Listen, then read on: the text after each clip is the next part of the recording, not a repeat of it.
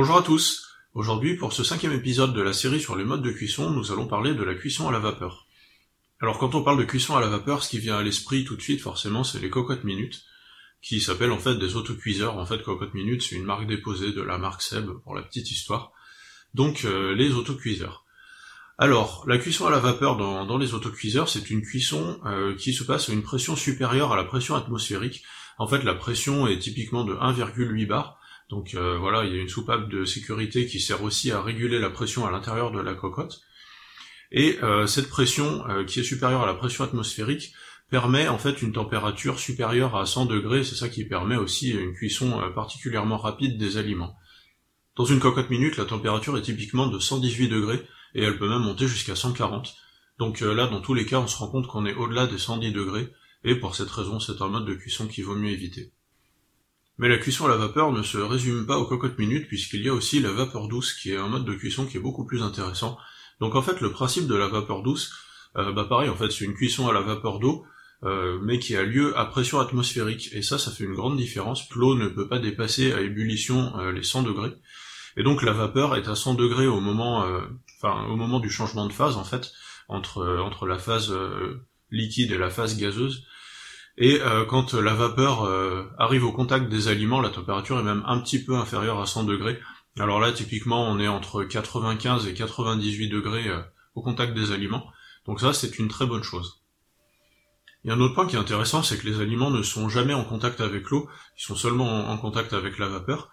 Et de ce fait, il n'y aura pas de phénomène de dilution comme ce dont on a pu parler pour la cuisson à l'eau, et les micronutriments seront donc préservés au mieux.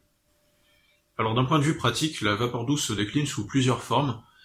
Euh, on a par exemple les, paniers bambou, les paniers asiatiques là qui, se mettent au-dessus euh, d'une source d'eau bouillante et qui permettent euh, comme ça de cuire à la vapeur à pression atmosphérique, donc ça c'est de la vapeur douce.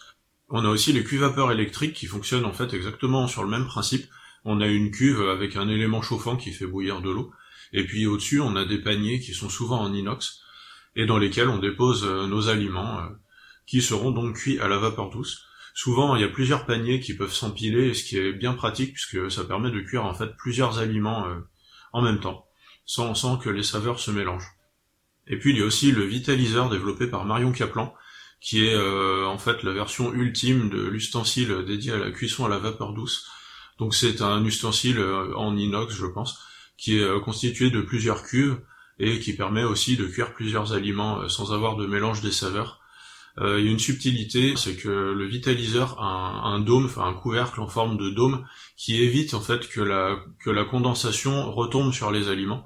Et donc avec ce avec cette géométrie particulière, les aliments ne sont vraiment jamais au contact de l'eau. Donc là, on n'a vraiment aucun problème de dilution et ça permet d'avoir une conservation maximale des micronutriments. Mais dans tous les cas, euh, les, paniers bambou ou euh, les cuits vapeur électriques, c'est très bien aussi.